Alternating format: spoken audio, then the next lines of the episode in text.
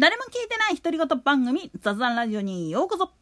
今月はアウトドアの事故あるあるというテーマでお届けしております。以前着火剤は実はゲル状になったアルコールなんだよっていう話をしたかと思うんだけれどもこれが原因で実は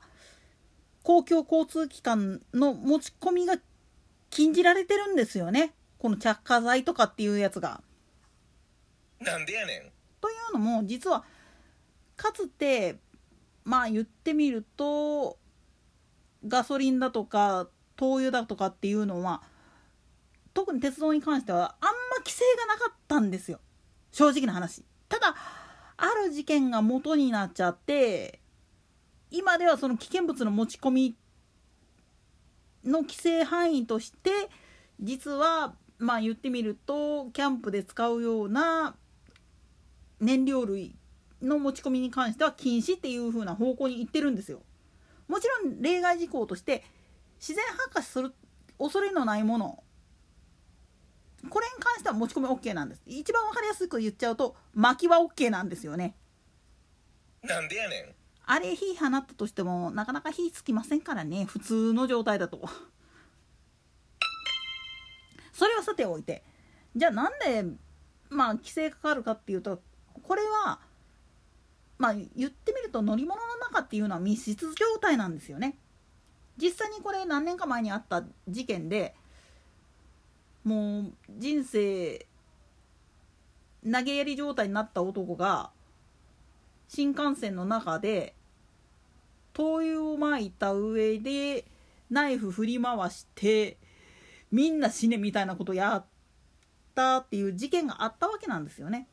実際にこれで1人ちょっと犠牲者出てるわけなんやけれども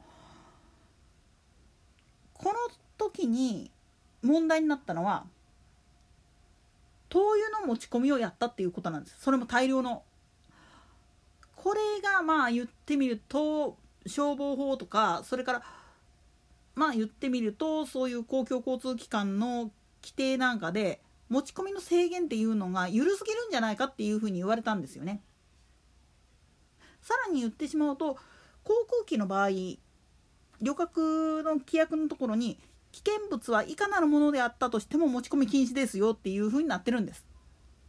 いかなるものっていうことは何かって言ったら実はお気に入りのヘアスプレー北海道で使いたいな沖縄で使いたいなって言ってカバンに放り込んでしまうとちょっとお客さんごめんなさいっていう話になってくるわけなんですよ。なんでやねんというのも航空機の場合はその気圧の変化によって管の膨張とか収縮っていうのが起きて下手するとそれが爆発してしまうんですよね。で中に入っているガスがこれ二酸化炭素とかやったらまだまあまあ引火する可能性っていうのは少ないから目つむってられるんだけれども大概のやつっていうのは LP ガスであったりだとかそれからものによってはその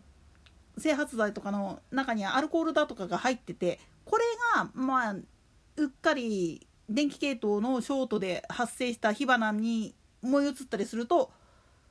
それこそ日光ジャンボ墜落事故状態になっちゃうわけなんですよ。なんでやねん事実これが元でまあ言ってみると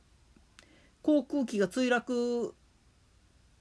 して全滅したなんていう乗員乗客が全滅したなんていう事故は過去に何個かあるんですよ国際的な動きで。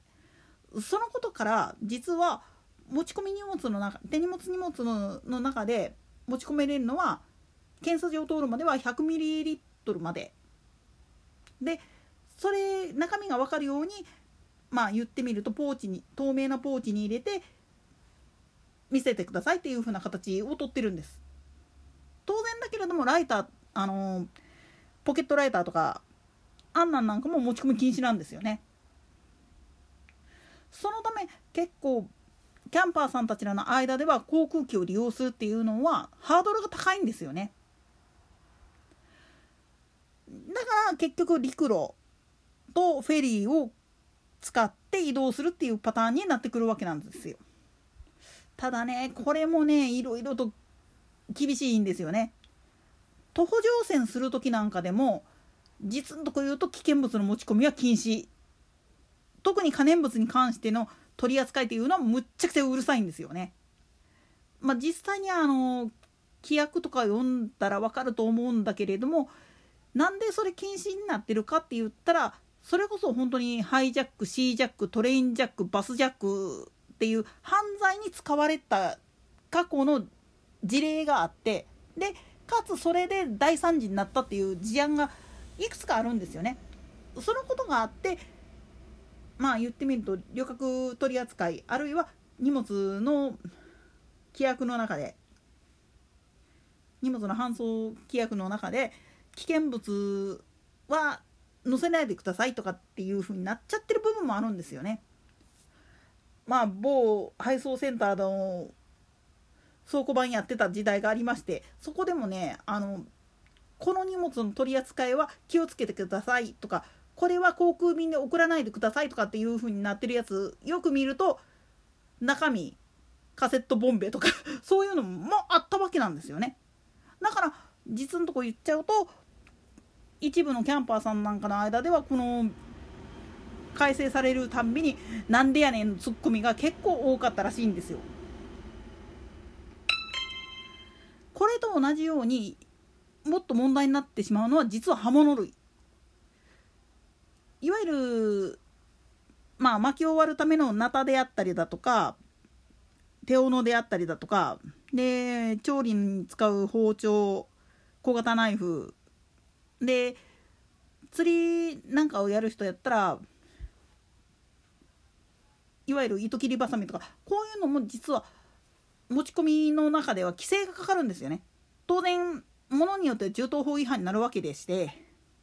なんでやねん。農家の人だなんかやったら釜とかをトラックに積んでたりするんですよ無防備に。あれ危ねえなとか思うんだけれどもまあ田舎の場合だったら分かります。でもこれ都会にまで持ち込んだりしたらそらもうあなた警察に言われますせ。いや実際にあるんだうちの旦那でもやらかすからねこれつまり刃物に関してはまあ後日、ま、後日っていうか明日以降解説すると思うんだけれども刃物は刃物でまた厄介な規制がかかってるもんだから持ち運ぶ時っていうのはすごく大変なんですものによっては。ただ可燃物なんかに比べるとまだ緩いかなっていうふうには思うんですよね。とにかく可燃物に関してはもう現地調達現地消費っていうことを視野に入れた上で準備するっていうことがちょっと重要になってくるんですよ。といったところで今回はここまで。それでは次回の更新までごきげんよう。